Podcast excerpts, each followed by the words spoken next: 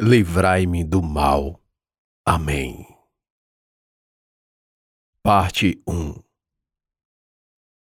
Em nome do Pai, do Filho e do Espírito Santo. Amém. Sempre que se inicia uma sessão de julgamento, faço minha oração em pensamentos. Deus sabe de todos nossos pensamentos. Com certeza, Ele sabe dos meus. As sessões de julgamento nos tribunais não se iniciam mais com orações. Pelo menos não depois da reforma do Estado confessional para o Estado laico, com o nascimento da República. Isso não me impede de fazer minhas orações antes das sessões. Senhor Assis, Vossa Excelência está nos dizendo que julgou improcedente o pedido de pensão feito pelo senhor Mendonça porque falou como uma pessoa morta? Perguntou meu colega, o desembargador Alberto. Ele fazia perguntas ao juiz Assis, réu de um processo disciplinar. Sim, estou dizendo. Respondeu Assis, ao que Alberto novamente o inquiriu. E o senhor quer que nós aqui, deste órgão especial disciplinar, acreditemos nessa história que fundamenta sua defesa? Não. Vossas Excelências acreditam se quiserem. Nesse instante, meus pares expressaram espanto do que foi seguido de um burburinho generalizado no plenário do órgão especial disciplinar. Eu sou um dos desembargadores que compõem esse famoso tribunal disciplinar. Para cá são sorteados anualmente vários desembargadores que durante o ano têm a competência para julgar as faltas disciplinares dos juízes de primeira instância.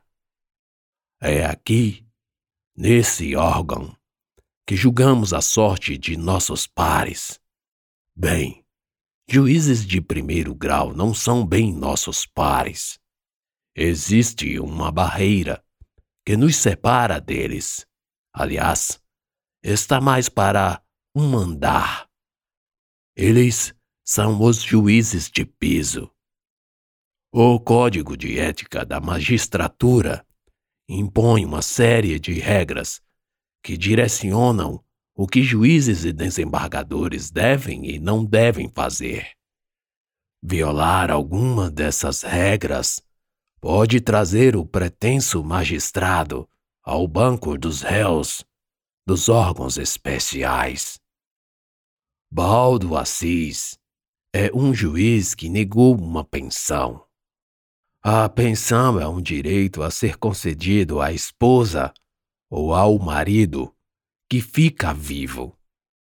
Outros também têm este direito, como os filhos menores e até mesmo os pais que dependem dos filhos adultos. Mas nos concentremos nesse caso. O juiz Assis negou a pensão a um senhor chamado Mendonça, que é um militar aposentado e que, por sua vez, é amigo de um desembargador também aposentado, que no fim é amigo de vários desembargadores. Errar ao julgar não é um grave problema, a depender do erro. Pessoas ficam presas por muito tempo em virtude de erros, e nem por isso os juízes errantes são julgados nesses conselhos. Acontece que Assis não só cometeu um erro aos olhos daqueles do primeiro andar, mas foi além. Se ele tivesse sonegado a pensão, falando qualquer coisa irrelevante, ou que pudesse ser simplesmente reformada, quer dizer, reanalisada em um recurso de apelação. Nada disso teria acontecido. Além de ter negado a pensão, julgando improcedente, ele teve a brilhante ideia de dizer que fazia isso porque, através de um sonho, recebera da esposa falecida de Mendonça uma mensagem afirmando que ele a espancava e estava dela separado há mais de dez anos. Ou seja, os dois apenas mantinham as aparências de um casal, e Mendonça, mesmo com idade bem avançada, vivia com outra. Aliás, não só vivia com outra, como também era comum levar mulheres mais novas para a cama, que há muito não recebia o calor de Matilde. E tudo isso Assis colocou na sentença. É claro que Mendonça recorreu, mas até que a apelação fosse julgada, a imprensa caiu em cima e descobriram o harém da casa da Rua 13. Descobriram também que Matilde era mantida em cárcere privado, sob maus tratos e sujeita a todo tipo de humilhação. Os filhos do casal, apenas dois, e que moravam fora do Brasil, não sabiam. As provas que apareceram nos jornais foram atribuídas aos caseiros e empregadas demitidos em tempos passados. O fato ganhou uma proporção assustadora, com minutos e minutos em jornais televisivos e programas de fofocas. O recurso de Mendonça então ficou travado na mesa de um dos desembargadores que simplesmente estava com o peso de reformar a sentença e dar ao maior cafajeste dos últimos tempos, como passou a ser conhecido, o direito a uma generosa pensão vitalícia. Bem, eu agora faço parte deste grupo seleto que vai julgar a CIS. As acusações prevêem punições que podem ir de simples advertência à aposentadoria compulsória, para o ranger de dentes de uns e o deleite de outros. O debate está acalorado. A sessão é secreta e o público só sabe do resultado. Somente sessões sobre casos disciplinares são secretas. Diferente dos Estados Unidos da América, aqui a regra é que as sessões de todos os julgamentos sejam públicas.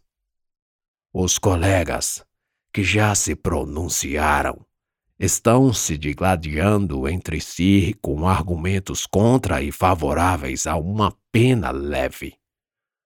Não há posição para absolvição. Mas por quê? Eu posso, quando chegar a minha vez, levar adiante o pedido de afastamento de qualquer pena. Isto é, posso voltar pela absolvição. Eu sou o decano, que quer dizer o mais antigo dos membros, e, portanto, o último a votar. Seria despretensioso da minha parte, mas minha palavra tem muito peso. Isso deve aos anos que cultivei amizades genuínas nesse plenário. Acontece que, para absolver, duvido muito que alguém me acompanhará. Os colegas não gostam de frustrar expectativas entre si. E, pelo debate, a questão é só a pena. Eu estou preocupado com a CES há uma semana, recebi o memorial de sua defesa. Ele não tem advogado e foi pessoalmente entregar em meu gabinete o resumo de seus argumentos. Chamamos isso de memorial. Ninguém, por Deus, ler um processo de 500 páginas antes de decidir. Decide primeiro e depois procura no processo os documentos que ajudarão a decisão tomada. Enfim, o memorial serve para essa primeira decisão.